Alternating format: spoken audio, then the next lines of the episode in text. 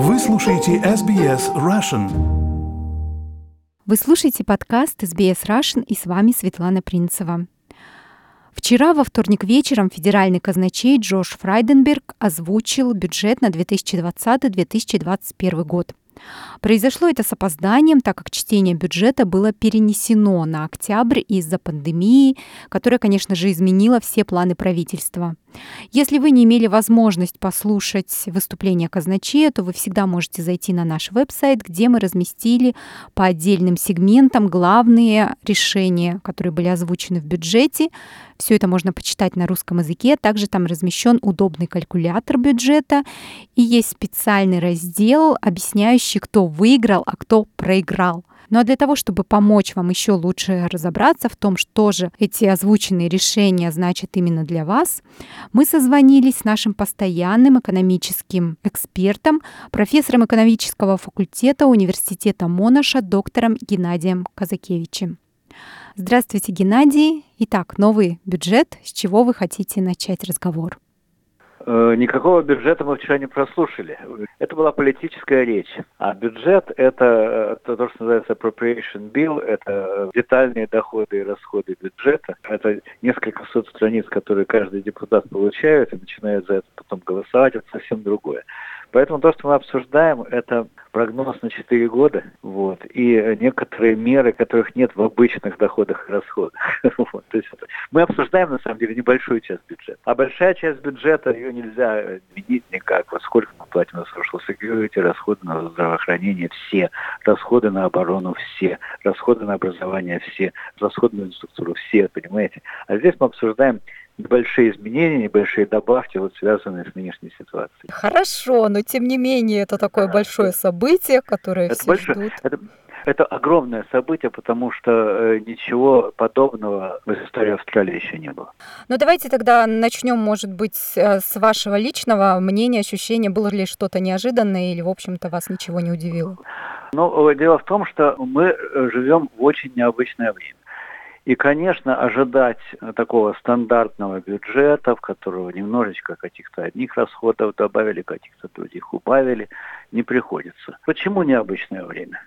Вот давайте посмотрим, что было у нас в прогнозах на следующие четыре года, в прошлом финансовом году, в прошлом бюджете, который читался в мае. Вот. У нас предвиделось что в течение следующих четырех лет до 2023-2024 финансового года государственный долг уменьшится до 12%. Дефицита не будет уже с этого года, и небольшой профицит будет расти до 2023-2024 года, и долг будет 12% GDP, валового национального продукта. Вот я смотрю на график нынешний дефицита и на график долга – у нас долг увеличится до 44%. Такого долга не было в тот момент, когда нынешнее правительство несколько лет назад объявило, что у нас беспрецедентная ситуация с дефицитом, и это главный приоритет, с которым надо бороться. Так вот, сейчас дефицит планируется 44% валового национального продукта. В нынешней ситуации новое время, новые песни. Правительство говорит, что это приоритет, что мы сначала должны снизить безработицу до 6%, а потом уже думать о дефиците бюджета. То есть вот что абсолютно беспрецедентно, это правое крыло политического спектра, консерваторы, которые выступают за маленькое правительство, предложили очень агрессивный кейнсианский бюджет. То есть агрессивный в том смысле, что сильно увеличиваются расходы, растет государственный долг, и все эти расходы идут на стимулирование экономики, чтобы ликвидировать безработицу. Если бы они предложили такое год назад, я бы решил, что они сошли с ума. Вот. А сейчас это единственная возможная политика. Более того, никто не возражает, что это нужно. Вот. Теперь нужно сказать, что такое 44%? Это много или мало? Для Австралии очень много, потому что такого не было. А вот у Соединенных Штатов сейчас долг вырос до 200% валового национального продукта. То есть государство должно два годовых валовых национальных продуктов. Вот. Это по сравнению с другими странами. Сейчас самое хорошее время делать долги. Почему? Потому что тот же прогноз прибюджетный на 4 года вперед говорит о том, что процент может быть снизится еще примерно на один пункт. Это если резервный банк снизит учетную ставку до абсолютного минимума. И он не будет расти в следующие четыре года. То есть долги дешевые, их пока легко отдавать. И если экономика встанет на ноги через 4 года, а надежда такая есть, то потом будет проще снижать этот самый долг и обслуживать его. Между прочим, если радиослушатели, у которых стабильная работа, которые думают сейчас купить дом там, и так далее, вот сейчас ну, самое хорошее время. Другое дело, что не все себя уверенно в финансовом отношении чувствуют, то есть от них работа стабильная, у других наоборот нет работы. Но вот те, у кого есть, и те, которые об этом думают, это нужно делать сейчас. Особенно потому, что есть еще один момент. Он вне бюджета, но это нужно понимать. Правительство ослабило регулирование банков по поводу дачи больших суд населению. То есть э, теперь нужно меньше бумаг заполнять и менее жесткие требования. Это очень опасно, потому что если вы сейчас берете большой заем, он его легко обслуживать, а потом что-то случается, то вы теряете дом. Но сейчас можно получить заем под 5% в депозит. И бюджет, и не бюджет, ну вот такая ситуация. Про налоговые льготы, то есть вот то, что на два года вперед они перенесли, это означает, что простые люди с небольшим доходом, они получат дополнительные деньги. Значит, насчет дополнительных денег. Э, во-первых, вы абсолютно правы. У нас следующая стадия налоговой реформы, снижение налогов перенесена на два года раньше. Более того, мы э, получим это снижение налогов не с с момента, когда они объявлены, а с 1 июля. То есть нам вернут те налоги лишние, которые мы уже заплатили. В какой форме вернут, я еще не понял. То ли они просто положат нам деньги на счет, то ли они будут еще меньше брать налоги за оставшиеся 9 месяцев, чтобы снижение за 12 месяцев вернуть нам в течение 9. То есть сам механизм я не понял. Но ясно одно, что люди, которые получают не очень, не самую высокую зарплату, с 40 до 90 тысяч, они получат снижение налогов на порядка 2000 в год. И, допустим, если мы имеем семейную пару работающую, то на семью это будет 4 тысячи. Для некоторых это будет больше, у кого зарплата выше. Но это не единственное, что э, мы получим в виде таких вот добавок к бюджету.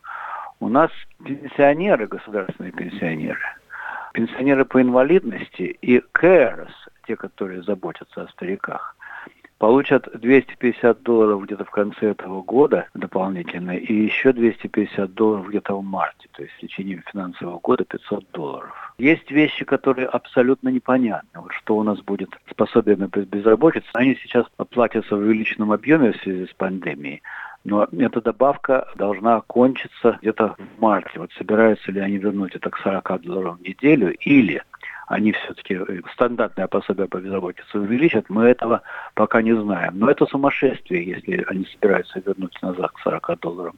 Я надеюсь, что что-то будет. Несколько раз подчеркнул вчера казначей, что именно упор на создание новых рабочих мест очень много выделено на программы стажировки, так называемые, для молодых людей. Еще что интересно мне стало, что для женщин особая поддержка какая-то выделяется. Э, детали особой поддержки для женщин я не увидел. Это не потому, что их нет, а потому что э, это очень тонкие вещи, которые нужно отдельно читать. Ну, вы понимаете, э, что такое для женщин? Речь идет о том, что у нас есть женские профессии, в которых работа больше потеряна, эта работа труднее вернуть, там в ресторанах, в отелях там, и так далее.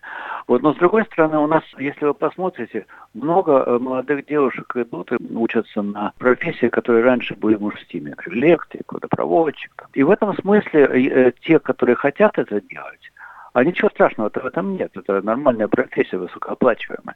Те, которые хотят это делать, во-первых, есть дополнительные места в apprenticeship, ученические места, которые правительство доплачивает. Вот. Но есть очень важная вещь, которая в том числе и женщинам поможет. Если человек зарегистрирован как безработный, и если его нанимает кто-то на работу, то людям, которым до 30 лет – Э, будет доплачиваться 200 долларов в неделю правительством к зарплате. То есть это облегчение работодателям взять этих людей на работу. Теперь э, от 30 до 35 лет это не 200, а 100 долларов. Но это все равно доплата. Вот, на мой взгляд, в этом предложении оно очень хорошее, потому что это дает возможность э, молодым людям стартовать как-то.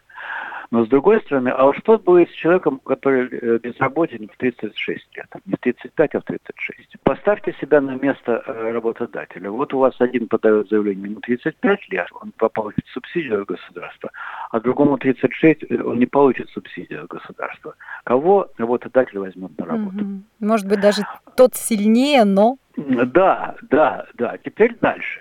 Не сказано, что эта работа должна быть full-time работодатель может разделить эти 200 долларов на двоих и нанять двух людей, каждого на 20 часов в неделю. Это два. И в-третьих, эта программа на год, а через год их можно уволить. Невозможно придумать ни одну программу, которая что-то стимулирует, которая государство что-то платит, если это выплаты не бесконечные, то невозможно сделать, чтобы это на 100% работало против людей, которые пытаются играть с системой. Вот знаете, Геннадий, чего я не услышала, может быть, это я, и вы сейчас меня поправите. Очень много говорилось о том, что снижается рождаемость в Австралии, особенно на фоне пандемии, но каких-то мер поддержки именно молодым родителям, как таковых, анонсировано, по-моему, не было. Э, не было, не было. Рождаемость снижается не потому, что стимулов нет. Рождаемость снижается, потому что в, условиях такой неопределенности, но кто же хочет приносить нового ребенка в мир, зараженный инфекцией? На мой взгляд, вы меня извините, я высказываю здесь свои очень консервативные взгляды, консервативного экономиста, что лучшая поддержка рождаемости – это хорошее состояние экономики, не какие-то выплаты. Угу. То есть э, в любой поддержке, в любой поддержке, а э, поддержка по австралийским меркам невероятная. В любой поддержке должны быть какие-то ограничения. Но мы же уже мои внуки будут платить. Вот. Вы хотите, чтобы мои правнуки тоже платили? Я нет. Я нет. И университеты. Университеты все-таки получили финансирование на исследования. Университеты получили э, финансирование на исследования. Но я бы посмотрел на всю картину. А университеты потеряли, особенно хорошие университеты, сейчас потеряют не меньше 40 процентов бюджета из-за того, что они едут иностранные студенты. Вот, значит, университеты так или иначе должны сокращаться, и они сокращаются. Он аж, мой университет сокращает на первом этапе 277 рабочих мест. Университет огромный, это не так много, но это живые люди. Что правительство решило? Давайте мы сделаем бизнес и артс, то есть гуманитарные дисциплины более дорогими, угу. более дорогими. Давайте мы сделаем э, инженерные дисциплины, науку, компьютерные дисциплины. Давайте мы сделаем дешевле, и у нас все пойдут в науку. Вот, ну вы понимаете, я почти 30 лет преподаю в австралийских университетах, и я преподаю дисциплину, которая humanities, гуманитарная, но э, у нас экономическая наука основана на очень серьезном математическом аппарате. И вот приходят студенты, одни математику щелкают как орешки, а другим это не дано.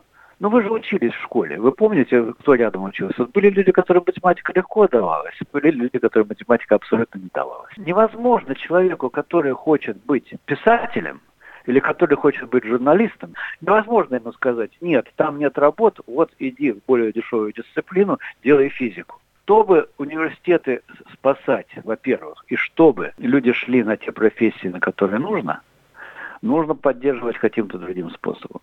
Начинать надо с начальной школы. Начинать надо с того, чтобы люди э, прививать не ненависть к точным дисциплинам, к точным наукам, а любовь. Угу. Спасибо, Геннадий. Закончить, наверное, я хочу таким уточнением, которое не раз тоже прозвучало, что этот весь прогноз основан на данных, которые ну, предполагаются, что там будет вакцина, откроется границу, но которые могут еще 10 раз измениться. Да, это абсолютно точное замечание.